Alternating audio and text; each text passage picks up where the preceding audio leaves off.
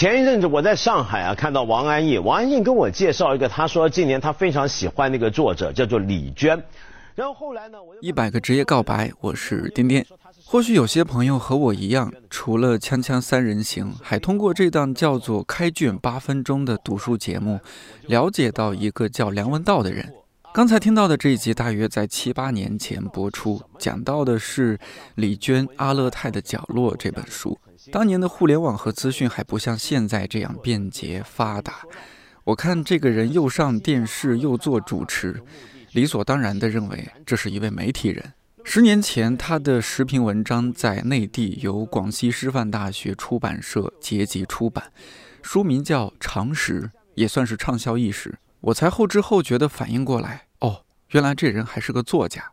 五年前，我第一次在当时工作的书店里见到道长，那是台湾小说家骆以军的一场新书发布会，道长帮忙主持。我完全不会想到。那时候，道长已经有了一个新的身份，就是看理想内容策划人。在那之后不久，就在媒体上看到消息说，土豆和出版机构理想国合作推出影像计划《看理想》，以文化类视频呈现。第一季推出的就是后来大家看到的《一千零一夜》、《局部》和《听说》这三档节目。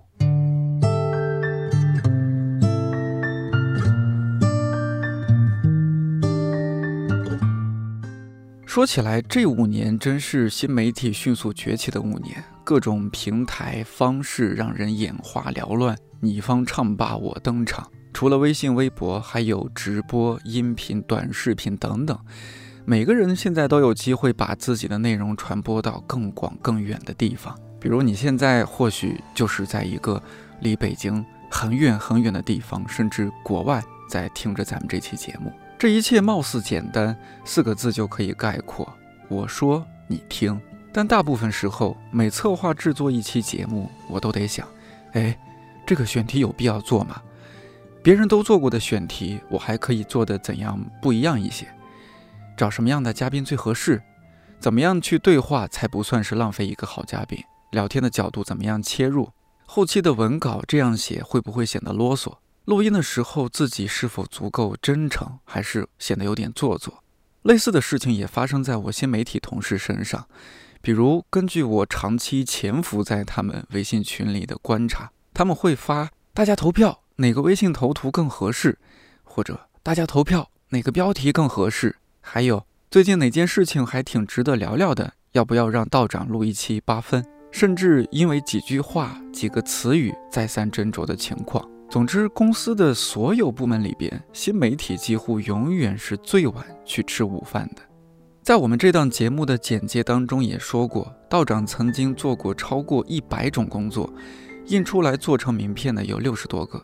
当准备做这期番外的时候，道长的第一反应是媒体人。而如何成为一名合格的媒体人，不管是我们看理想新媒体的总监猫爷，还是我，说起来都多少有些困惑。前段时间在看理想录音棚，道长和我们俩聊了聊自己关于媒体人这个职业，以及对于新媒体的看法和思考。这期节目很长，但很值。去年的这个时候，您被我们忽悠到了一档叫做《奇葩说》的节目。是，哎，对，是是去年这个时候，是去年差不多十一月中旬的时候，也很快了，真快。对，前天前几天为了做这期节目，又翻看了一下您在节目里面啊那句当时流传甚广的话，说我们这家快要破产的公司。对，哎呀，这一年没想到一语成谶。对，没错。还是处在快破产的状态，是吗？但是具体的，我觉得还得问问您这一块，就是自从我们去年十月份我们的 APP 上线到现在，我们居然没有破产，这个您您有想到吗？我们公司运营的还可以，似乎。我当然想得到，这开玩笑，那是那是玩笑话，怎么能真破产呢？那时候我们要破产的，说要破产的时候，我们还正好要在搬来这个新的办公室地址的期间，是不是？嗯，那一个快。破产的公司会搬家吗？啊，当然也会。比如说裁员裁了一大半，然后就可以搬去个小房间。但但我们真的不是，我们并不是快破产。只不过那句话这么讲吧，就是那是个开玩笑的话。但事实上，像我们这种公司做的东西是非常小众的，嗯，是是很很很另类的东西，在主流市场当中肯定不会太受到大规模的关注。嗯，那么因此我们的起步的的确确是比较困难的，很现实的讲。但是我仍然会觉得有希望跟乐观的地方在于，恰恰因为我们是比较另类的小众的东西，所以反而能够旗帜鲜明的去找到一个属于自己的一个市场的上的一个位置，一个 niche，一个生存空间。那这一年就我们。做小众的内容，然后很多内容是，当然说现在已经逐渐，我觉得形成了看理想比较特色鲜明的东西。但做这些，我们其实挺不容易的。尤其我在音频部和我的十几位姐妹们，嗯，我能够清晰的看到她们每天她们怎么样掉头发的状态。我我不只是音频部，整个对整个公司各个部门都都很都活得很艰难，过得很艰难。你瞧瞧，我不晓这个按这个肉食者比，哎呀，何不食肉糜呀？我我总觉得我每回回来点个烟斗，喝咖咖啡啊，挺。乐的，觉得你们也应该也是这样才对。那 A P P 上线之前，像我们音频部，当时还在和理想国一起办公。是，我们音频部，我们还叫自己是饮品部，做点什么手磨咖啡啊，或者是冲点奶茶啊，活跃一下公司气氛啦。同时也帮助我们这个身心更加健康的做 有价值的内容了。但是明显，我觉得去年十月份 A P P 上线之后，啊，连 D Y 这么爱美的小姑娘，她都不怎么捯饬自己。然后呢，我们有几位还经常在周末加班。我记得有一次周末在公司加班遇到了你，你说：“哎，你怎么在这儿？”我说：“道长，明天这个电台上线，这个有 deadline。”您顿了一下，想了想，嗯，deadline 很重要。哦有这件事儿，我都忘了。哎呀，对，原来原来这期是吐槽大会，吐槽吐苦水大会。哎，所以就是我们 A P P 上线之后，嗯，貌似看起来对您的生活没有什么影响吧？不知道您这一年工作节奏啊，生活节奏有没有什么明显的变化？我我发现你这么问很有意思，因为我发现我偶尔有时候，比如说。呃，我的朋友、家人就问到我，我最近怎么样？我就说很忙很忙，然后就说最近是不是因为你们公司有做 APP 了什么，你就比以前更忙了？我说好像是，但是你刚刚这么一问，我忽然回想，过去几十年好像我也没有不忙过，好像我挺习惯这样的一个节奏了，就是我从来都处在一个很。呃，当然中间有些时间会有一点停顿或怎么样，但是大部分时候我的职业生涯都是在一个呃相当忙碌的没日没夜的状态。呃，我其实最近几年我真的是不是开玩笑，感觉到年纪大，身体没那么好。比如说我举个简单的例子，我最近我是一个睡觉很容易睡的人，但我最近晚上呢有点会睡不好了。那这个睡不好，倒不是因为什么精神压力什么，因为我自己禅修，所以我到这方面还行，而是因为皮肤很容易痒。那我发现那种痒可能是敏感，嗯，那跟跟干燥还没关系。那痒到睡不着，而是而且是敏感的话，那就说明我的体质开始变化。那这身体开始不好，很可能就是因为呃压力很大，工作很忙，身体在给我信号。可是。呃，那天就我忘了是谁跟我说，你可能要开始有一个规律的生活。但是我想，我怎么规律生活呢？我几乎是不可能规律生活的。你比如说，今天是我们录节目的，现在是星期四。对，我星期四晚上就一定要做八分这个节目。嗯，那那我一定要做到后半夜。呃，明天凌晨，那我怎么早起呢？但是明天还真得要早起一点，因为明天。呃，中午还要约了人开会，然后上午要起来准备一下，然后晚明天晚上还有一个读书会，那读书会完了回去之后还要写每周的香港报纸的专栏，那我天天这样的一个生活节奏，其实是不可能呃很正常很规律的。我我其实比较好奇的是，您成为一家公司的总策划人，我感觉一家公司的压力其实有很大部分是压在您身上的。包括我们去年开始到今年，整个公司的发展其实跑得很快，嗯嗯，但是其中有很大一部分都是跟您。比较相关的，嗯，所以我比较好奇是您在这个过程中有没有感觉到，作为一家公司的一个领头人吧，或者说一个公司的有一点点就是那种精神内核的一个代表性的人物，你有没有觉得有什么不一样的地方？有也也没有，为什么呢？因为我以前也试过做一些机构的负责人，那个时候跟现在相似的地方就是刚才说的那些了。比如说，我要当一个电台的台长，我当一个学校的一个创办人，呃，我做一个机构的一个主席。但是不一样的地方是什么呢？就是那些东西，要不就是它本来就存在，我是被请进去当头的。呃，像我以前做的那个电台，呃，那是一个香港老字号的、早就存在的一个广播电台。那我只是被请进去当台长，所以那家公司会怎么样？他的路线会怎么样？其实跟我的加入没有太大的本质上的关联。那我只是替他锦上添花。如果能够做到的话，那么另外有一些，比如说我做一些机构、学校，那个我的确是创办的，但是那个东西比较是非商业的，就是一个非牟利机构，又不一样。所以我觉得现在做看理想有一点像是把过去两种事情结合起来。就是既要做一家公司，这个公司而且还是我有份参与它的诞生的，的确是不同的。所以你说有没有更大的压力？但很奇怪，我发现我又没有太具体感受到。天哪，几十口人就背在我身上了，然后这个公司要怎么样向股东交代呀？呃，将来怎么样做大啊？什么？我这种压力又不算太大，为什么呢？因为我是一个。很倾向在做具体工作的时候，就把事情分成一件一件来看的人。嗯，就是比如说我呃今天晚上做节目，那我就想今天晚上这个节目怎么样把它做完，然后做完这个之后就准备明天的读书会要带的那些东西，然后再来就准备接下来的呃专栏文章，接着就是我们大后天的店庆，就一样一样事儿。就所有的事情都是一件一件的，那我会把所有的事情分解成这样子来看，要不然的话，你就会感觉到是一团乱麻压在头上，那就很辛苦了。嗯，这个有点像处理人际关系也是一样，就是很多时候我觉得很多人跟人之间，包括跟亲人、家人、爱人之间的不愉快或矛盾，都是因为我们没有办法把事情化整为零，而是反过来把很多的小事加总起来。然后得出一个总体的判断，说我为什么跟我我我老公呃处的不好了，怎么样？然后其实很多是具体小事，但是我说从这种种小事之中可以看得出是这个人整体从根本上存在上不对劲，所以我就跟他只能够呃分手了或怎么样。嗯，那所以我我我这个人有这种倾向，就喜欢把东西化整为零，那这样子所有事情都比较容易。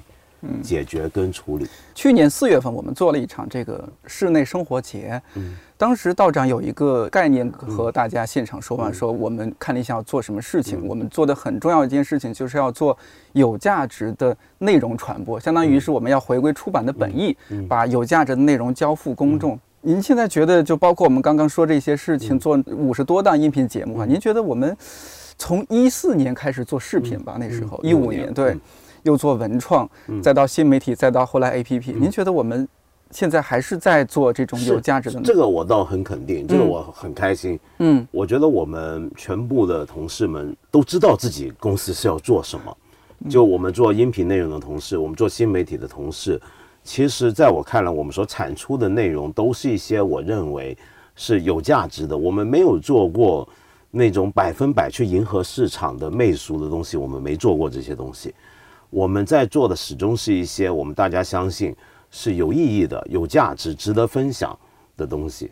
我我仍然觉得我们骨子里其实还是像一家呃，特别是音频、视频这些东西，像一个出版社。呃，只是我们的出版形式不是纸质书了，不是书本了，而是变成了音频跟视频。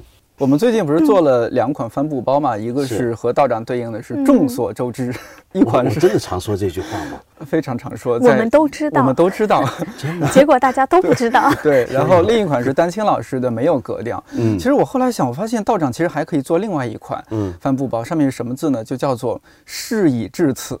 哦，对，这也是我很喜欢说的话。我记得之前我们的朋克领导岑哥有时候会和我们聊聊一些事情，说：“哎呀，道长啊，有时候这个段位太高，我们跟不上。经常我被道长骂，说：‘哎呀，事已至此。’我没骂人，我通常都不骂人，我都很客气。不是道长都是非常客气的批评我们，但是听起来比那种骂人还要难受。真的，我其实没有对大家有太高的要求，没有，主要是没有太高的期待。我我只是觉得，嗯，因为我总是能够看到更高的地方，要求自己，嗯嗯，然后我希望自己上去，然后我也很希望跟我在一起的伙伴们一起上去。我看到的那个东西，但是我看到那个东西，也许大家不一定看得到。我后来才发现。呃，那我那就是我的失败。我的工作应该是要让大家都能看到我所看到的那个远方到底长得什么样子，有点像乌托邦一样。呃，我大概是从小的习惯。我很小的时候就是那种，比如说我我举个例子，刚刚讲呃，众所周知或者我们都知道，我为什么会有这个口头禅？其实我也被人提醒过，但我很容易忘记。那是因为我小时候有一个问题，这个问题到现在其实都还存在。呃，我记得年纪很小看报纸，报纸上面的人写东西，有时候会引述一些呃事件或者讲到一些事儿。比如说，我举例，我小时候七十年代，呃，报上很多人说啊，大家可能还记得，在呃慕尼黑奥运事件的时候，呃人质事件的时候怎么样怎么样。那我小时候呢，我哪懂对不对？我读小学，嗯，然后就看到这个报纸上面这么写，然后他写的说是大家应该都还记得。我说，哎。为什么他说大家都应该还记得？我怎么连听都没听过？我就忘了，是因为我是一个小学生，我年纪很小，我我我我还不可能懂那件事儿或者记得那件事儿，但是我就会较劲，为什么有一件事是大家都记得、大家都晓得，而我却不晓得？然后我就想知道那到底是什么事儿。然后再长大一点，比如说我开始看各种各样的东西了，看一些。呃，比如说专业一点的书，或者是杂志或者期刊，一些呃文学杂志上面说，呃，如果大家呃熟悉张爱玲的话，应该还记得她某本书怎么讲。我说，哎，我怎么没听过？这是这是什么意思？然后再长大一点，比如说看国外的报纸了，《纽约时报》、英国《卫报》或者什么，有时候他们也提到一些呃，凡是真正的乐迷都应该了解什么什么。嗯嗯。我我很怕别人一这么讲，我就受不住，我就会觉得不可能。他们文章里面顺带一提，请注意是顺带一提，那不是重点。他只是比如说为了要讲某个音乐家，然后提出另一个大家觉他觉得大家更更应该知道的一个音乐人。然后用它来做譬喻，去说明他今天想要讲的这个音乐人的时候，我就会觉得天哪，连你用来做例子的那个人我都不知道，那我受不了。于是我就会逼自己，就不断的要去搞清楚大家在说什么。那所以我一直以来觉得自己的努力只是想让自己变得有常识一点，因为我觉得他们讲的好像，他们讲到好像都是常识。嗯，呃，那怎么可能我不知道呢？对。但是这么下去，你就会发现，这是一个无穷无尽的一个 一个追寻。比如说，我相当沉迷呃古希腊文化的东西。我业余，我如果有时间，我看的书还是跟那些有关。比如说，我前几年在呃读一些新出的一些的期刊论文的时候，就提到，比如说大家都知道，现在呃德国杜宾根的新柏拉图学派，呃有一个什么讲法？我说，嘿，我怎么不知道？然后这是肯定是人人都知道，而且我有时候会有个幻觉，我住在酒店或者住在家，我会觉得下楼卖报的那个大叔，说不定都知道什么叫杜宾根的德国的呃新柏拉图学派。我说他都知道，而我却不知道，这太太悲惨了。嗯，那就变成是这样。然后我知道这些东西之后，我就下意识的觉得，那肯定大家都知道，所以我的口头禅就变成我们都晓得，大家都知道。那是因为我把所有我的受众都不敢看低。做这期番外就是在办公室我们讨论嘛，说当时问说道长，我们做这一期番外，那到底您的身份是什么？因为我们做这档节目，当时您也说您做过从事六十多份职业，是吧？那么多的身份，那到底您的这一期节目里面您的职业是什么？您第一反应就是说媒体人吧？嗯，对。为什么您觉得是媒体？包括您觉得您心目中的媒体人是什么样的概念？就是您对，因为我我当时听到这个媒体人的定义的时候，我还挺也不算惊讶，因为我知道您之前喜欢用那个媒。媒体人来称呼自己，但是在我们的印象中，可能因为作为就是看理想的员工吧，都会更多的把您当成一个，比如说这种总策划或者说内容策划人，他其实跟媒体人我们通常的传统定义里面差别非常大，所以我也很好奇，就是说您怎么您自己怎么定义媒体人的这个概念？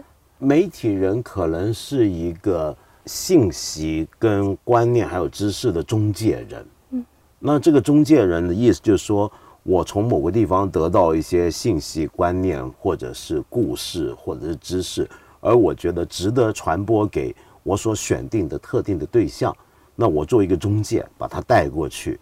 我我在这么一个最宽泛的意义上来理解媒体人，呃，也用这个这么宽泛的一个概念来总结我所干过的事情，包括我以前做老师，嗯，呃，我也觉得老师其实也是媒体人，老师是把一些知识传递给学生，那这也是一个，其实在我看也像是一个媒体工作。我做过记者，我做过编辑。呃，我做过电台主播、电视节目主持，我写过电影剧本，我做过剧场导演跟编剧，啪啪啪，我觉得好像都在干的是同一回事儿。那哪怕现在，呃，我我作为公司的一个策划人，我在策划一些东西，那其实在我看来也有点像是一个杂志编辑，呃，有些事情可能像是一个报社社长，所以那还是在媒体行业之内，所以我真的觉得。我的职业身份就是媒体人，不多不少。嗯，我印象很深的是，我常常在外面的活动，很多外面活动那些主持人要介绍我是干嘛的时候，他们给我很多头衔，比如说什么文化名人啊。那文化名人其实不算是一个头衔，这是一个，呃，就等于你说一个人是明星，但他的职业身份其实应该是演员。嗯嗯，对，我们在讲职业身份。那有的人会说这是什么学者啊，著名学者。我其实最讨厌这个讲法，因为我不是学者。呃，在我看来，学者的定义是很特定的。比如说，你有没有在大学从事专门研究教职？嗯，你就算不在大学，你有没有一个很固定的一个学术领域专门去做研究？这个叫学者。那我不是。那每次我跟他们解释我不是学者，我是做媒体的，然后他们就说：“哎呀，您太谦虚了。”那这个话反而让我不舒服。为什么呢？他们的意思好像是说，学者是社会地位比较高的一种职业，做媒体的你们就小编嘛，对不对？就等而下之，就小下去了。可是，在我看来，完全不是这样。媒体人是一个，在我看来是一个有自尊、有尊严的一种行业，是一种你应该要尊重自己的。所以，小编、小记这些词一开始出现那几年，其实我也有点抗拒。我会觉得你干嘛要把自己说成是小呢？你们一点都不小，你这是在做一件重要的事情。我们干这行的人，如果对自己都没有这份自尊自重的话，你怎么对得起你的读者、你的受众？你你你要尊重别人，你要尊重你的受众，你不是为了讨好他，而是先从尊重自己开始。这就等于像我们说做服务业，我很尊重所有做服务业的人，那些餐厅侍应或什么。但在我看来，服务业里面做到最牛的、最顶端的那些，呃，酒店里面、餐饮里面的那些服务人员，他们首先要做到的，绝对不是把顾客当皇帝一样跪下来，而是他先尊重自己。所以我很喜欢，呃，丽兹卡尔顿酒店啊，我们能不能说品牌名字啊？可以，可以。这个丽兹卡尔顿酒店，嗯，他们有一句内部的员工的一个一个呃口号，我觉得我很喜欢那个口号。他们告诉所有的他们的员工说：“我们是谁呢？”他说：“我们是服务绅士的绅士，就我们跟客人的关系是绅士对绅士的关系。嗯，你有点像看英剧《唐顿庄园》里面，嗯，你从来不觉得那些管家是低三下四的，是的，是不是？你会觉得他们跟他们的所谓的主人的关系是，甚至可以说是平等的。我我所理解的就是那种自尊跟尊重人。那同样的，做媒体人也是，我们要尊重自己。”然后我们才能尊重我们的对象。嗯嗯，这么说，猫爷会不会更有感触一些？就您刚刚说到小编这一点，就虽然我不做微信啊，但我感觉为什么大家会流传“小编”这个词，是因为了拉近和那些用户的距离，会觉亲近一点嘛？亲近一点。这我后来很能理解是吧？好像也没有说特别贬低自己。嗯。但是现在用了更婉转、委婉的说法，比如说我们叫看理想君，是吧？对，但是我觉得这个是有很多，嗯，就是媒体环境变化的一个原因。就是呃，今天蛮想跟道长讨论的一点，就是刚才道长讲，就是说媒体人的这个身份的时候，我突然就是意识到，包括您跟我阐述您对媒媒体人的这个理解，我听完您的感觉，我我会觉得您更像是一个叫媒介人，而不是媒体人，因为我们传统的这个就现在的这个语境环境下，对于媒体人的定义其实是相对狭隘的。我们会觉得，所谓媒体人就是你必须在一个某个媒体机构工作，或者说你是一个自媒体的编辑等等，这种我们会定义为媒体人。但刚才您说的这种有点像介质，就是您通过把这种知识形式您自己内化之后再传播出去给给你特定的人群，其实更像媒介。为什么我想到这个？是因为。呃，我们新媒体部的那个桌子上摆着一本很厚很厚的书，叫《理解媒介》，麦克罗汉的。对，就是媒体人必读。而且因为麦克罗汉他提到了很多关于技术相关的东西，这个对于线呃线下的这个互联网啊，还有包括新媒体，其实有非常多。就我自己读的时候，我是觉得说我能够通过它去理解很多事情，因为在做新媒体的过程中，呃，刚才您说，比如说关于小编的这个概念。我觉得有一部分原因是因为做现在的做新媒体的，大多数来讲都是非常非常年轻的小朋友，因为这一行其实相对其他来说。它的入门门槛真的是比较低的，嗯，然后而且很多其实新媒体非常非常特殊的一点，这点我其实想跟您讨论，就是关于新媒体和传统媒体，因为像您的话，我们最开始觉得您应该是那种就是传统，我们所谓传统媒体就是报纸啊、纸媒、电视这些过来的，您是在那个黄金时代过来的，但比如说像我的话，因为现在负责看理想新媒体，我们更多的是站在当下的这个环境下去理解媒介和理解媒。体的，会发现非常大的不同，而且在这个过程中，新媒体人有一种非常非常超前的焦虑。嗯，这种焦虑是，呃，就前两天 GQ 实验室有一篇文章非常的火，说九零后的青春饭已经吃完了，因为现在像九零后第一批九零后都已经三十了。嗯。然后他其中有一句话非常多的就是我们小编啊，就新媒体小编非常感同身受、感触很深的一点就是，新媒体我们定义新媒体行业的二十八岁。相当于其他普通行业的五十岁，嗯，这就是我们在新媒体行业感到一种非常强烈的年龄焦虑。嗯，这点其实我自己的感觉是跟传统媒体非常非常大的不同。嗯，因为我感觉就是以前我们对比如说像记者啊、文字工作者，我们都会觉得那个年龄越长，然后资历越深，您会有更高的这个工作成就。嗯，但是新媒体的这些编辑们是很尴尬的一个状态，因为新媒体它太。需要年轻化的一些语言方式、表达方式和呈现方式，你才能够在现在这种非常呃怎么说一个红海竞争的环境下去去突破，让人家看到。就新媒体跟传统媒体非常不同，就是它首先它有很强的互动性，所以它有很大一部分取决于受众，就是它不是单纯的只是我们在输出，我们在把自己。一些知识了解到的知识传递给大家，它是一个双双向的。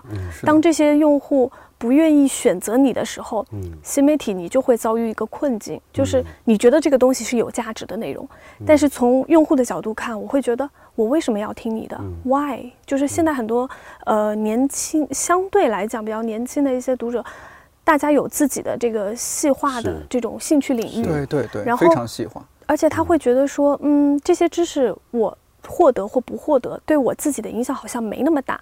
那我可能倾向性的去选择我更喜欢看的东西。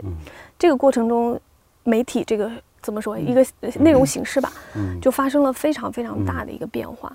就是，所以我特别认同的就是麦克卢汉说的这种，就是技术手段让媒介发生了巨大的变化。内容可能不是最重要的，而是这种技术形式塑造了一种新的，就是内容的这种交互形态。这个也造成了很多我们的这种巨大的焦虑感。刚刚猫爷说的话里面，我获得一个信息，就是我们今天的对话好像还比较平等，因为你刚说新媒体人二十八岁，相当于传统媒体人五十岁，咱们俩和道长正好，我们我们俩都是九零年。对对对对。但是我觉得这道长好像跟我们不一样的一点，就是我没有感觉到您有那种很强烈的，呃，所谓的焦虑感。但是这个在新媒体是非常非常强烈的，就是当刚才我提的这篇文章的那个写这篇文章的那个。编辑是一个二十八岁的一个女孩吧，九二年的，她就是说出来的很多点，其实就是真的非常的很扎心，是吧？扎心，很扎心。就是你能强烈的感觉到这个行业，它跟过往的这种媒体有非常大的不同，就是它的那个速度是非常快的，迭代非常之快。是，而且我们在做的事情，有时候呃，尤其像看理想这样的一个媒体平台吧，我们很多时候的一个困境在于，比如说，呃，因为您的话给我们的这种，呃，就平常的一个，就是怎么说，精神指导上会觉得说，我们是需要把有价值的内容交付给用户的，或者交付给我们的那个受众。对。但是，怎么去定义什么叫有价值的内容？同时，怎么样让这些有价值的内容能够更好的传播，或者说更好的让用户去接受，他能接受到？因为现在的选择权很多时候是交给用户自己的，但是用户他肯不肯选择你这个的，取决因素太多了。我们不单纯只是一个单向输出的一个过程了，我们变成一个双向的一个选择过程。在这个过程中，新媒体其实就很尴尬。就有的时候我们做内容，比如说你。我们做一些很严肃性的内容，包括一些很可能很艰深的一些理论啊，或者说一些文学性的内容，用户不买账，就不买账，因为数据是新媒体一个巨大的焦虑来源。对，所以有的时候用户不买账，然后嗯，那我们就得适当的去调整我们的方向，去平衡这个不同的选题方向啊，还有包括我们的传播形式啊，是要用图像化的、视频化的，还是音频化的这种形式去传递。所以在这个过程中，就是感受到你的焦虑了。对，就大家真的就是很焦虑。我觉得道长可以讲一下，就比如说，因为他刚刚说这种，我觉得很多时候像我们，我们自自称自己比较小众，其实小众很多时候如果没有掌握好那个平衡，容易变成自嗨。就我们觉得它有价值，但用户不一定吃你这一套。我们今天明确一下，或者说听道长您来讲讲，比如说看理想的新媒体，嗯，我们的微信、我们的微博，我们应该关注怎么样的选题方向和内容？这是我们这样一家公司应该关注的事情。哇，刚刚讲，其实在我看来是分三个问题。你最后这个问题最容易，我先讲。好，呃，我们现在看讲，其实做的是几种不同的产品，呃，其中一个就是新媒体，比如说微信、微博、呃，抖音。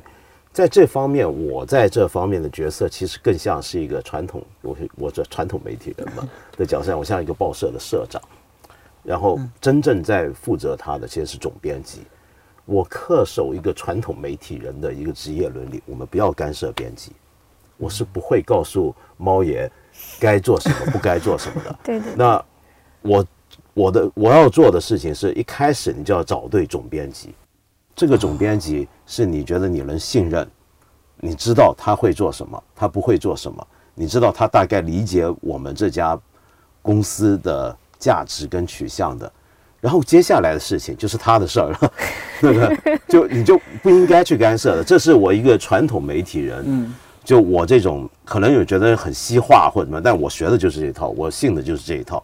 那你一开始不信任人，你就不要找人做，就这么简单。那。第二个问题就是关于年龄的问题啊。首先，焦虑，我是我自己觉得中国本来就是一个很焦虑的国家，还不只是我们媒体这一行，也不单只是新媒体编辑这一行，整体整个国家就比较容易焦虑。那为什么大家都那么焦虑呢？这是一个很大的问题。嗯，那我们先不管它。我想说的是背景，我们这个国家本来就容易焦虑。第二就是。新媒体编辑比较容易焦虑的地方，是因为就像你刚才讲的，我们要追求新，我们要追求年轻化的一种表述方式，所以我们会担心自己年纪是不是已经大到一个地步，就脱离了眼前年轻人这个世代了。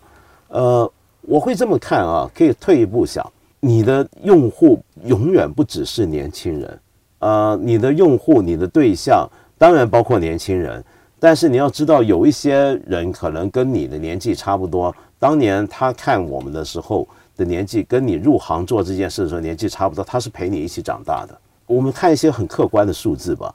其实微信的使用数字，看微信公众号的人，在中国已经不是最年轻的一批了。是的，最年轻的一批是在抖音上面，在其他 QQ 上面。对。那所以由此可见，微信这个东西。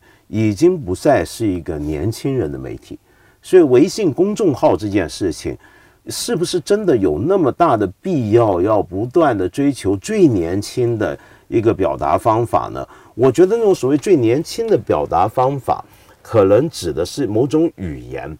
我们要承认，很多时候流行语是来自年轻人群体。嗯，那来自年轻人的一些的呃流行语，也会被其他年龄阶层使用。而这被其他年龄阶层的人看来是用不用它，其实不是本质性的，而是一个象征。就说，比如说我五十岁的人了，呃，我如果不知道今天时下十多岁的年轻人很爱讲的一个词儿，那就表示我落伍了。我们一般会说我落伍。嗯，但是，呃，这并不表示我整个人的生活方法、我的心态、我的整个思考方式都必须要跟上十几岁的年轻人，因为可能我有我的对象。另外一个问题就是中国的社会结构啊，人口结构。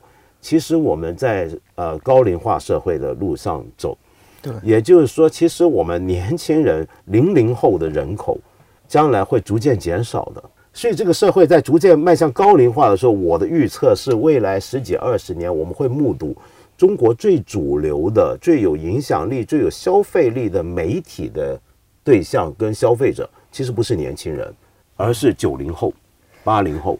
呃，中老年人不会不太会是零零后，嗯，因为八零后跟九零后是享受到了中国经济飞跃成长的成果。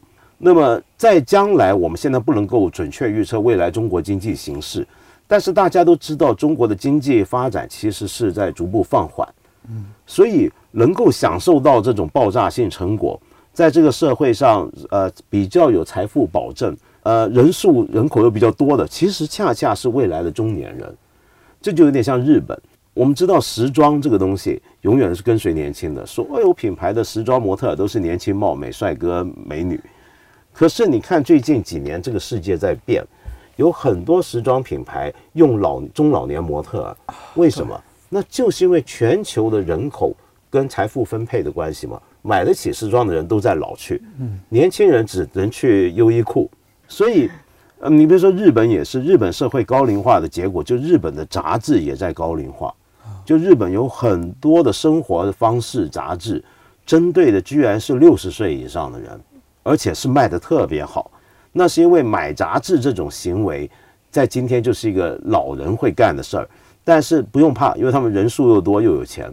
所以我觉得放大一点来看，我觉得这种焦虑。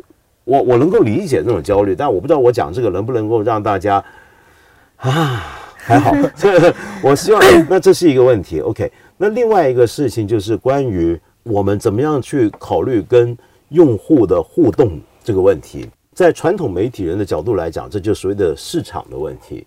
呃，你知道，在我们干传统媒体人的角度来讲，办报纸，呃，永远有两个冲突的原则，一个就是我们要办一份。受欢迎的报纸，办一个受欢迎的杂志，读者喜欢的杂志。另一个呢，就是所谓那种传统媒体人的傲慢的心态，就觉得有些事情我有责任告诉读者知道，你们不知道，我要引领你们。那这两样东西永远都在矛盾。那么在传统媒体里面的解决方法，那无非就是，比如说一份针对所有人的报纸的话，它就呃主要的东西是跟随大众口味，但是他要坚持有些东西。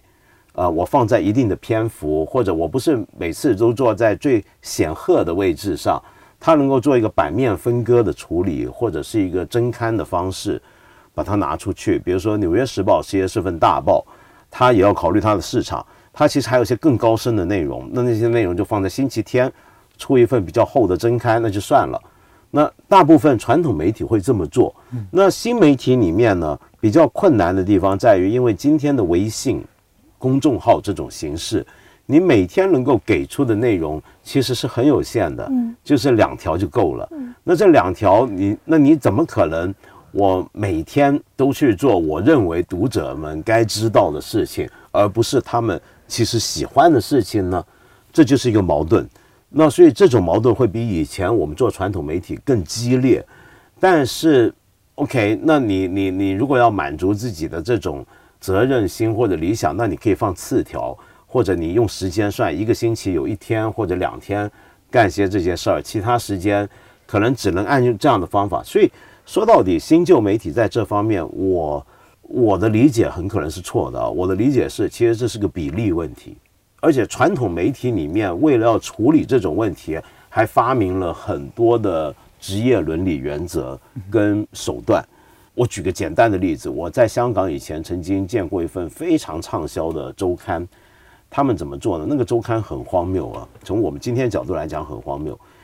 它可能呃封面跟封面打开之后的最显赫的广告是一个美容诊连锁诊所的广告，那个说到那个美容把你整出来会怎么样怎么样，结果再接下去，居然他的这个爆炸性的重磅文章是揭露这家美容诊所怎么骗人，在我们看来这是不可思议的。嗯，然后所以那家杂志呢，它的这个广告部。其实所有传统媒体里面，广告部跟编辑部永远都在打架。那这家就打得尤其厉害。广播你你你这什么意思？我这以后广告还怎么拿？然后就吵到老板那边去。那那个老板怎么样？老板就说：“你们广告部的人给我散一边去，你永远不准踏一半只脚到编辑部，你不准告诉他们该做什么，不该做什么。编辑部有完全的自由，要做自己的采编。OK。”那我们就会说，那这家杂志怎么生存呢？嗯，可是恰恰是因为这个杂志这样的一个做法，使得它赢得了很大的市场，然后又因为它赢得很大的市场，又有公信力，所以人家那些商家再怕它，也还是要投广告。这就有点像是我我有打过交道的一些媒体，像英国金融时报，他们在全世界的分部都是这么做的，就是编辑部一座楼。广告部一定搬到另一个地方去，真的是老死不相往来，尽量减少他们的往来。然后他广告可能这次拿了一个什么德意志银行的广告，然后编辑部那边就说德意志银行看来要完蛋了。那么但是德意志银行是不敢不下广告，因为它是金融时报，全球干这行的人都要看。嗯，那所以我觉得你如果真的要做到这么厉害，就是我真的不怕任何广告压力，在传统媒体，其实你只有一条路可走，我就要做到头。当我做到这个行业，我做到头的时候，我根本就谁都不怕。嗯，这是传统，呃，自由市场下的媒体的运作方法。那么，在我们国内做新媒体，很可能啊，我觉得很可能完全不同。嗯，可是我相信，随着新媒体的逐渐发展，也许我们能够找到属于我们这个时代的一套的做法跟伦理原则。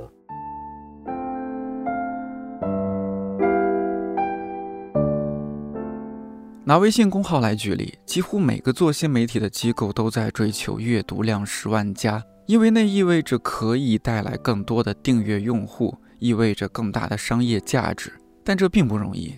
根据今年八月份新榜联合网易 H 五推出的微信公众号十万加文章数据报告，八十八万个微信公号一天也不过产出两百篇左右的原创十万加。而根据新榜的另一份数据，大约百分之七十的新媒体人工作日常就是找素材、写文章、做排版，而且这个行业的加班率非常高，达到了百分之七十，甚至百分之二十的从业者表示根本没有周末。作为一个旁观者，我也有一些体会，比如看理想的微信公号几乎是每天都在发的，而且很多时候都是原创。每个周末我都可以看到猫爷他们在工作群里发。怎么样，头图定了吗？哎呀，标题多了个标点符号，这儿多空了一行，再调一下。怎么样？怎么样？可以发了吗？我还约了人，来不及了。等等等等，在我看来，他们每次发公号就是一次 battle，但做微信公号，做新媒体，那更是一场长期的、一言难尽的 war。最近我们新媒体也开始接一些商业性的广告嘛，哎，这这是一个好兆头啊！希望这个金主们多关注一下。对，就是说道长，您觉得那虽然更多是我们觉得您是媒体人，但是当然说做一家公司要有一些商业化的考虑。即使不说我们自己，您就觉得说一个文化品牌、一家文化传媒公司，它比较理想的一种盈利模式，有可能是什么？这要看你盈利想怎么盈利啊。如果你要做到非常大规模的一家公司，你想上市，比如说，你可能就要靠的更多的是消费者直接付费之外的东西了。嗯，比如说你的品牌授权、延伸，啊，更不要说广告。但是我自己认为，真正小众的，就传统那种非常小众的那种文化机构或者文化品牌。嗯，其实应该要更精准的找到属于自己的市场，然后想办法让自己整个公司的规模各方面是控制在，就是你这么小的市场就能把你养起，你才能做精品。在我看来，不只是媒体，是所有行业都这样。呃，我举个例子啊，劳斯莱斯，如果他想要做大做强，做到全世界第一大生产商，他就不会再是劳斯莱斯了。嗯，他如果坚持做劳斯莱斯，那你每年就卖那几百辆，呃，又有点像呃传说中的那种日本的呃什么寿司名店，那个寿司名店它可能呃就只有八张座位，每天晚上就只开一轮，中午不卖，然后他排队要订两年你才排得上，那么你我们就会问你为什么不去做大做强呢？因为他一做大做强，他就不再是那个寿司的世界的王者了。嗯，所以你想怎么做？但是问题是，你说那个寿司世界的王者，他每天晚上只做八个客人，他够不够？他其实够啊，他而且很富裕，因为他整个成本就下去，规模也下去，所以这永远都是一个适者规模的问题。我们过去做生意总有一种假设，特别在中国，就都想做大做强。我我我常常批评这个。我们什么东西都要做大做强，但是大家都忘了，其实这个世界上做生意还有另一条路，就是做好，小而精。对，做好不一定要做大做强，是两码事儿。对，就是尤其文化消费啊，文化领域消费的一个变化，就是越来越细分，而且很多所谓小众的东西，它其实经过。呃，我们所谓的这种包装和处理，它可以变成一个大家都受欢迎的。就我们看现在的综艺，就乐队的夏天啊，等等等，这些想象不到。对，其实根本没有办法想象。然后包括像奇葩说这种，就是把辩论这种形式，这种这么古老的形式，它重新的用一种更新的一种方式包装，对，然后去推出来。其实你会发现，我们所谓的小众，只是说没有找到一个。聪明的方法去把这个所谓小众的内容告诉给大家，它的好在哪里？这确实也是，就是看理想新媒体现在的一个，就是我自己很有信心的是，我我觉得我们的内容质量是不会差的，只是说我们不是在追求所谓年轻化的这种表达，而是说我们在追求一种能够突破重围，因为其实，嗯，新媒体因为。太大了，这个群体各种各样、什么样的类型新媒体都有。但是我们作为一个文化品牌，然后作为一个文化号，怎么能在这个所谓文化领域内去去突破？然后怎么去？因为新媒体还有一个很重要的地方在于，就是还是我说的，就是技术怎么改变了这种就所谓媒体形式。因为呢，技术它现在所谓我们互联网技术、信息传播技术越来越发达之后。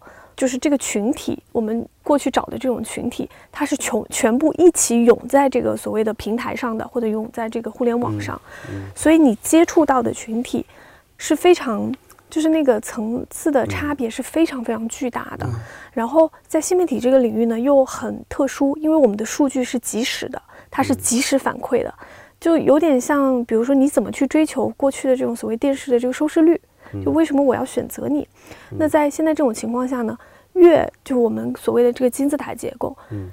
越下层的这种一定是大众化的，就是它的数数量基数是越大的，所以很多新媒体它可能选择的一条路就是我去走大众话题，我去谈更多娱乐化的、更更人基础需求的那些东西，比如说。生生死、健康，比如说像之前男女，对，就是性暴力这些是有的，而且他们能够很轻松的，比如说十万加之类的。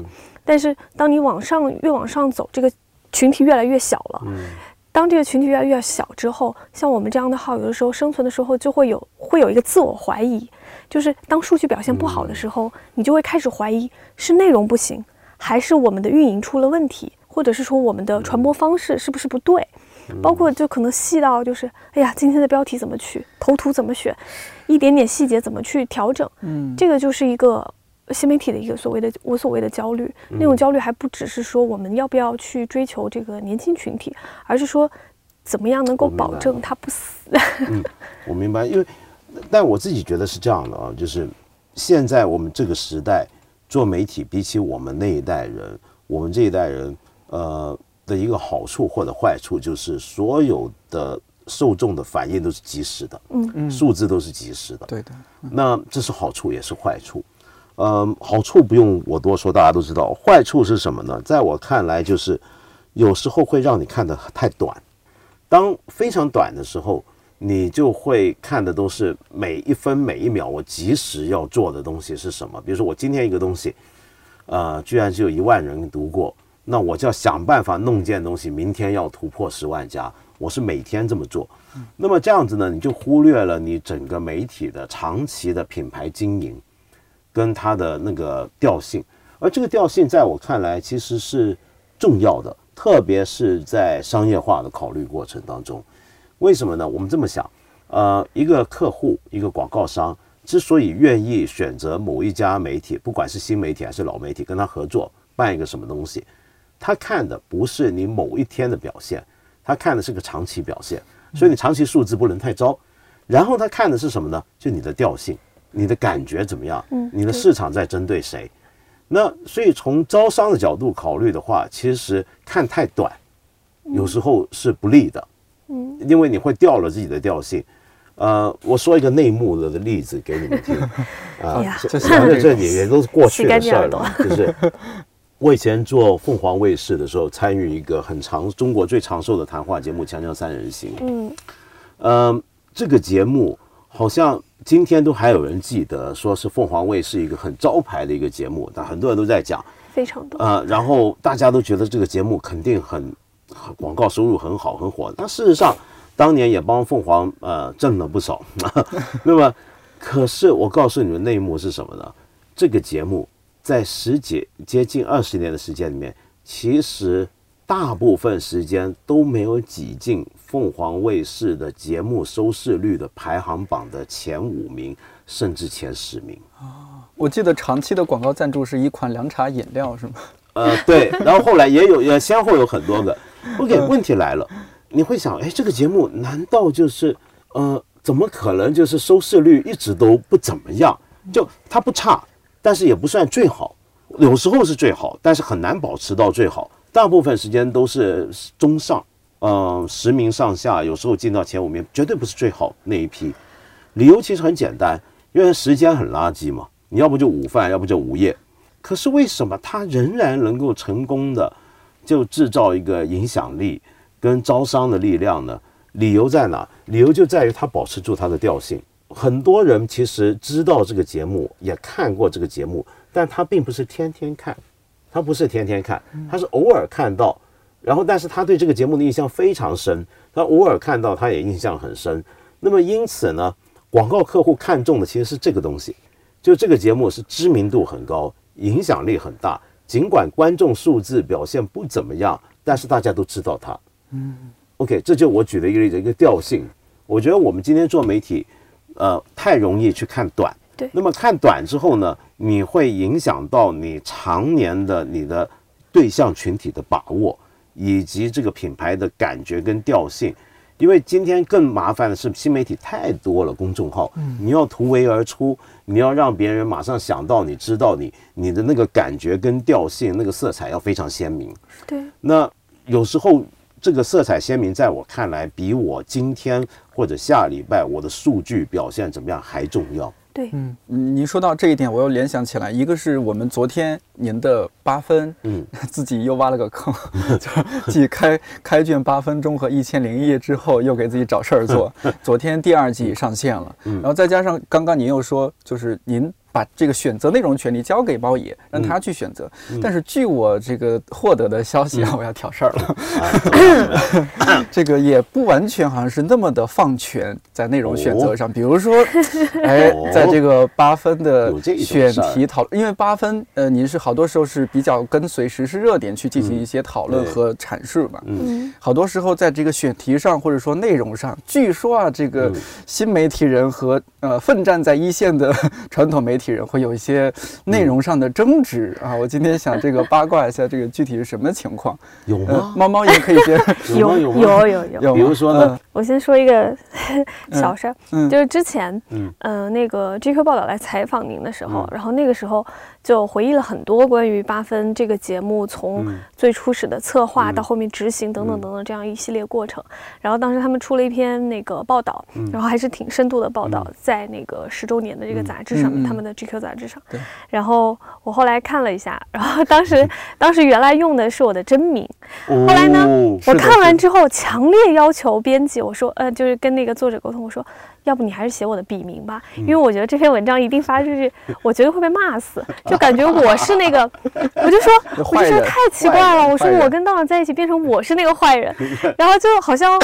我们有很大的决策权，然后去要求道长你要怎么怎么怎么样，但锅我背了，就是，对对对，然后接着讲，对，然后 然后是这样，就是因为八分这个节目它比较特殊，它就是更像是一个团队作战，对，就比如说我们编辑部，然后包括我们选题小组会给道长很多很多的这种选题的。提供的给他选择，比如说今天同时发生了可能三四个热点，然后我们会觉得哪个呃可能从数据反馈上肯定不会差，嗯，但同时呢又有另一个热点，它是相对冷门的，嗯，但可能道长会觉得更值得讲，嗯，然后道长会自己选择，这个选择权是在道长那边的，但是内容出产之后，因为我们其实就像道长说的。八分这个产品，它是分一个节目是分为两个产品，比如说新媒体文章是一个，然后八分这个音频是一个。对。那这个过程我们就会去，比如说我作为新媒体主编，我就会去看这个内容适不适合新媒体用，然后适不适合发在新媒体上。因为新媒体除了内容考量，在当下环境上还有更多其他方面的考量，这个其实也是一个很难的一个点，怎么去把控这个嗯边界，这个很难。然后。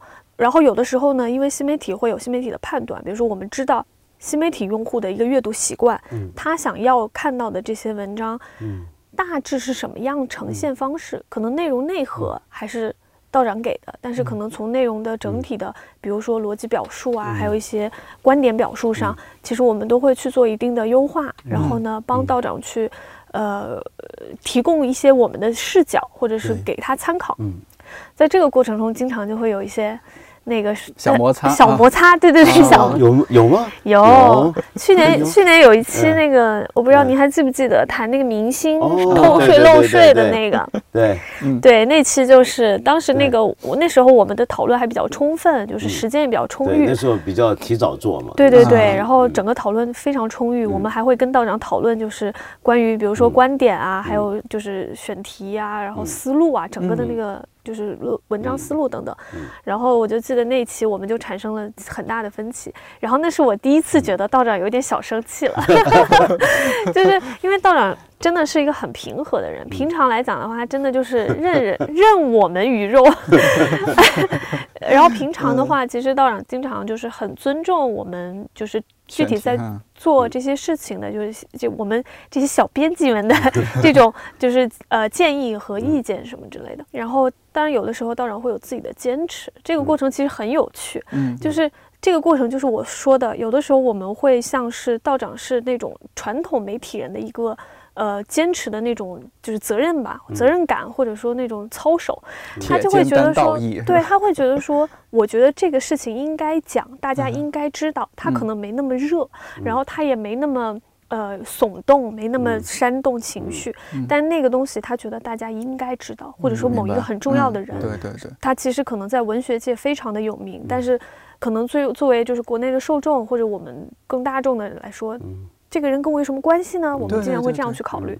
那新媒体确实也会这样考虑，但是呃，我觉得最后就是在互相找平衡。嗯，就是我们新媒体会给到道长一些选题的建议，包括选题的参考。是。然后道长会从他的角度去找到更好的一个切入点。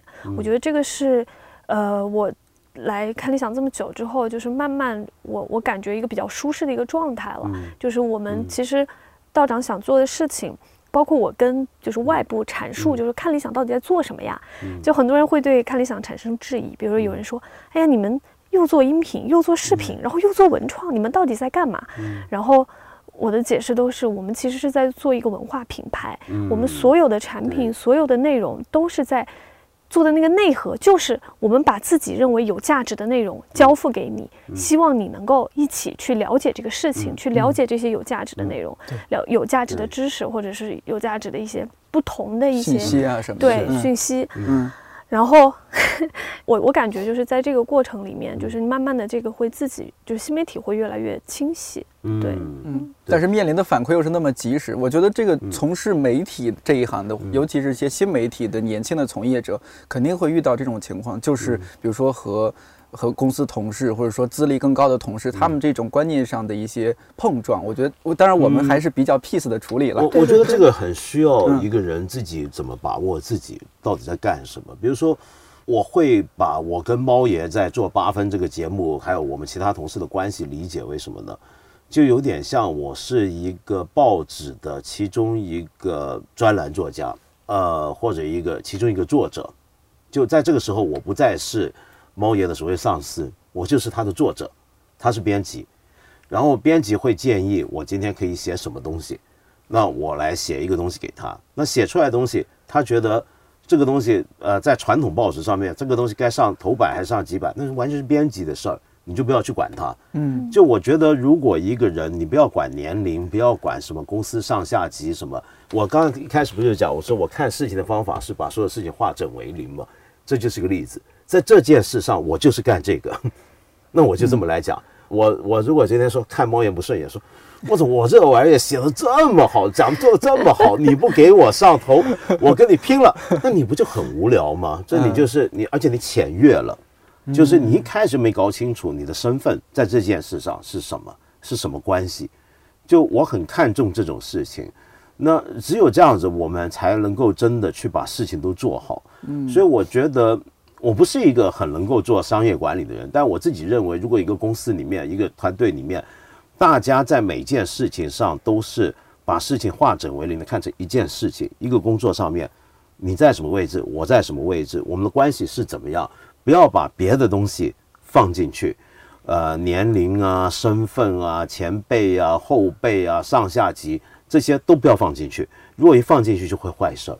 那除了您这，您刚刚说到这一点，我觉得还有一个很现实的问题，就是，当然已经被很多媒体说的很烂了，就是现在所谓的人人皆自媒体，嗯，我们随便发个图片、发个视频，都可以在网络上传播很远，甚至国外都可以看到。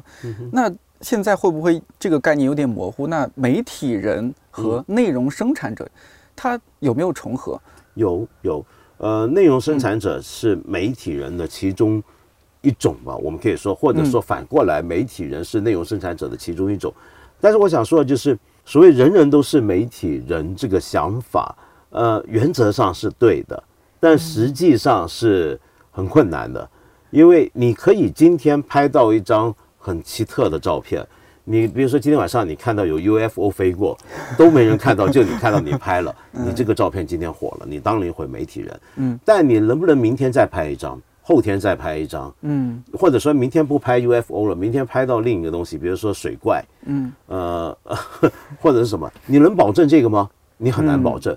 你如果能保证这一点，那你是个媒体人。对，您说的可能是一种，就是一种专业的，而且它持续的一种。生产能力，能力，对对，这个东西是一种能力，这个东西没有侥幸的，嗯，这个世界上没有侥幸的。但除了这一点，我我更加关注一点，就是在里面这种专业度和自觉性，就是每个人都可以拍照片和发视频，甚至写写一个什么资讯，但是其实这个事儿它是很专业度很高的，要不然为什么那么多人要去学新闻传播、学新闻系？它里面有专业性在其中。那如果说作为一个内容生产者，好像现在好多人都自称内容生产者，那。严格来说，专业的媒体人、专业的内容生产者，他在生产内容时候应该有怎样的自觉？我觉得这一点是，那就有一大套的伦理相应的伦理守则。嗯，呃，现在问题倒不是传统媒体人该有什么伦理守则，因为他们早就有，或者早就理论上应该要有。锤出来了。那么 反过来是新媒体，对，很多新媒体人是没有这方面的训练，也没有这种自觉，或者认为这个东西不重要。因为市场最重要，嗯眼球最重要。对，嗯，可是我仍然乐观，为什么呢？因为到了最后，呃，大家仍然会发现某些事情的价值。比如说，我举个例子啊，在过去几年，全球都被假新闻困扰，全世界都在讲假新闻泛滥带来的问题。比如说，美国总统大选也受到很多假新闻的干扰。嗯嗯，那么结果这些事情就让大家更加去关注所谓的事实到底是什么。事实该如何取得？事实比较准确的对事实把握的媒体有哪些？呃，举个例子，你知道特朗普在当选美国总统之后，好几份传统大报的报纸的订户都是直线上升，就《纽约时报》赚多了，现在比以前，就因为特朗普上台。为什么呢？嗯，因为特朗普上台，在美国被认为是一次呃假新闻的胜利。因为我们知道随着特朗普的竞选过程中有很多假新闻嘛，比如说，呃，华盛顿有一个披萨店。啊，对，其实是你记得那个事儿，专门是做人口贩卖的，然后背后的老板其实是希拉里。希拉里。那然后有人征信，然后跑这边开枪射那个老板。那那所以问题就来了，大家在想说：天哪，这个时代到底还有什么是真的呢？对。然后你要找真的时候，你你你最简单快速的方法就找回那些你觉得他可能比较可信赖，结果还是那些传统媒体，找老字号，找老字号。呃呃，我不是说将来老字号就一定行了，因为事实上现在也有很多新媒体已经树立了他自己的权威跟可信度，在全球范围都有。那所以我们在经历这么一个过程，这就好比十年前当毒奶粉的事情出来的时候，假奶粉出来的时候，啊，大家都在骂。那时候我写了一篇东西，也被很多人骂，因为当全部人都在说中国生产者没有良心了，中国要完蛋了，然后中国奶粉毒害了我们，什么时候？我居然写了一篇说，我觉得未来很有信心，我觉得我们以后的奶粉会很好。为什么呢？呃，我我当然挨骂，但是因为违反大众当时的情绪。可是我的乐观期望就是，如果当全部的奶粉都不可信了，全部的这同一类的产品大家都觉得要完蛋，都失去信任的时候，这个时候有一家厂商，你专注做好可信的东西，你就会跑出来。嗯。这就是之前我们好像 开了一次这个小呃公司的一个会议，您就是说到这点，我们更集中的做我们的事情，就大家都好像有一点点丧觉的。哎呀，这个知识付费啊，什么各种，我们还走不走得下去？我们总是一家慢公司。当时您就和我们说。越是在这种情况下，我越有信心。只要我们专注做我们这样的事情，我们就可以走出来。但是前提是要好好的活下去。这个最重要。别破产。那这样就是因为时间关系，咱们最后一个一个讨论的点就是，呃，还是每年还还是有那么多的新闻系的学生，或者说那么多的年轻人想要进入新媒体，因为无论如何，它还是一个很适合年轻人进入的职业的。嗯。那您觉得成为一个？媒体人，尤其是新媒体人，他很重要的品质有哪些？两位可以都分别说一下。道长觉得是，我不知道，啊，我不敢讲，因为我们干媒体这个行业是个很开放的行业，什么人都有。嗯，呃，我很难说有哪一类品质是所有人都该有。我觉得它更像一个池子，这个池子里面有好几种球，呃，一个入行的人能够有这里面的球的。几种，比如说四种，不错，有六种更好。那有一种也也勉强可以。我很难说有哪一样是必备。嗯，如果让我这种老套的人来讲的话，我坚持的第一样就是不说谎。嗯，我们老老媒体人，包括以前我在南方周末、南方都市报写专栏的时候，大家信奉的一个原则就是真话不全说，假话一概不说。嗯。那猫爷这一块是这样，就是我们作为一家比较小的创业公司哈，呃，猫爷这个部门呢，他们的阵容是应该来说目前是最稳定的，相对来说，嗯，一直是那几位啊，有他们也上过电台，比如说乔木啊，对，对，还有即即将要再次上电台的陈皮啊，当然还有新的新的同事加进来，最近哈，我觉得这说明猫爷在挑人方面还是很有一套的，哎，是吧？所以你看重什么？对，我看重什么？就如果从很，比如说，呃，很实操性的这个层面来讲，我会看重的是他对于我的叫法叫做选题的把控，其实就是一种他的观察能力。就是像我很喜欢，就是问，比如说新来的一些小编小朋友，嗯，就是他会关注什么样的话题，然后这个话题我会去判断，就是说这个话题。从新媒体的角度来看，它有没有价值？这点很重要，是一个观察能力。但如果你要说，比如说做一个新媒体人或者媒体人，他需要什么样的一个特质？我我刚想了半天，就说，其实我觉得最看重的还是就是，嗯，他自己有没有一种责任感？嗯，就是因为我们在做的事情其实非常要求，就是你自己有一个很强的责任感，你能去判断，就是说什么样的内容。它不是说纯粹的迎合市场，而是说它真的具有它的价值。你觉得这些东西是用户有必要去了解的？可能用户他的立场也好，观点也好，可能跟大众，就像刚刚道长说的，跟大众情绪是完全违背的。然后呢，跟很多大众认知也是不一样的。这种情况下，你有没有这个勇气，有没有这个能力去把这样的内容传递给大家？因为我觉得看理想。相对来说是一个比较包容的一个平台，就是我们能够。呃，接受很多各种各样的一些新鲜的事物、新鲜的观点、不同的立场、不同的人的讨论等等等等，这些嗯，很需要编辑他自己有，就是我所谓责任心，就是他能够去判断什么是好内容，怎么样能够把这种内容更好的交付给用户。他不是去帮这个新媒体环境去制造更多的垃圾信息，就是信息污染嘛。我们爱说，因为现在确实这个环境下有非常严重的一个信息污染，很多人都在生产垃圾，但是。像我们的编辑的话，我们我们会希望他能够坚守自己的一个想法和理念，嗯，他能够知道什么样的东西是好东西，就是给大家吃点好的。我觉得用户他们是会 是会就是能够感受到我们的真诚的，这个还其实蛮重要的。是的。众所周知，今天 两位没有打起来啊，这是我不希望看到的。但是我觉得两位聊得非常的有道理。呃，希望就这期节目能够对那些想要从事媒体人这个行媒体这个行业的我能再说一句吗？就是这真的是一个两句都可以。这真的是一个很呃很苦的一个行业，所以我入行需谨慎。对，真的，如果来问我的话，我是我是不会建议他进入新媒体的。我会希望就是。包括我们有很多新媒体的小编辑，他们的一个所谓的焦虑，所谓为什么会有年龄焦虑，是因为他不知道他除了干这个之后还能去做什么。这个是看不到那个职业的阶梯，感受就因为新媒体它确实很新，它的发展可能也就十年的时间都不到，没错没错，它完全没有一个就是像我们过去的那种职业样本，能够让你知道这是一个什么样路。很多人觉得可能三十岁就是新媒体的一个门一个。转变的一个门槛了。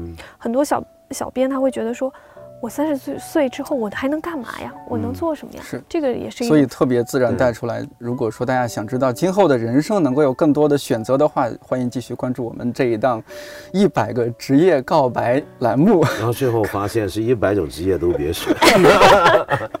好谢谢谢谢谢谢。一会儿两位都还有事情。嗯。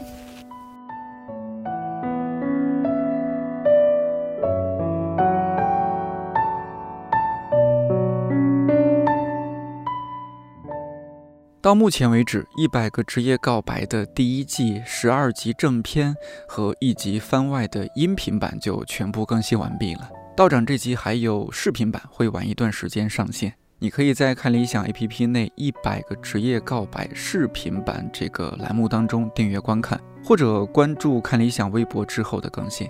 接下来要进入一个回顾总结阶段了。从看理想电台一个试验性的小专栏，到现在这样一档独立的音视频节目，说实话，经历了不少兵荒马乱的崩溃时刻。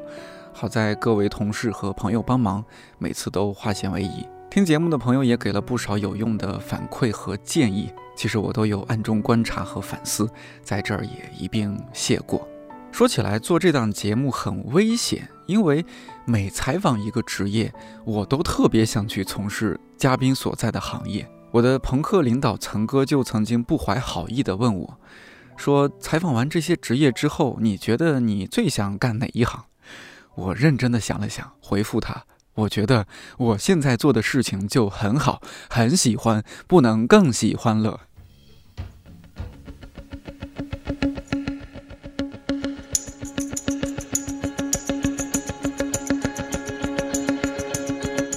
在节目简介里，我们说这是一份非典型职业规划指南。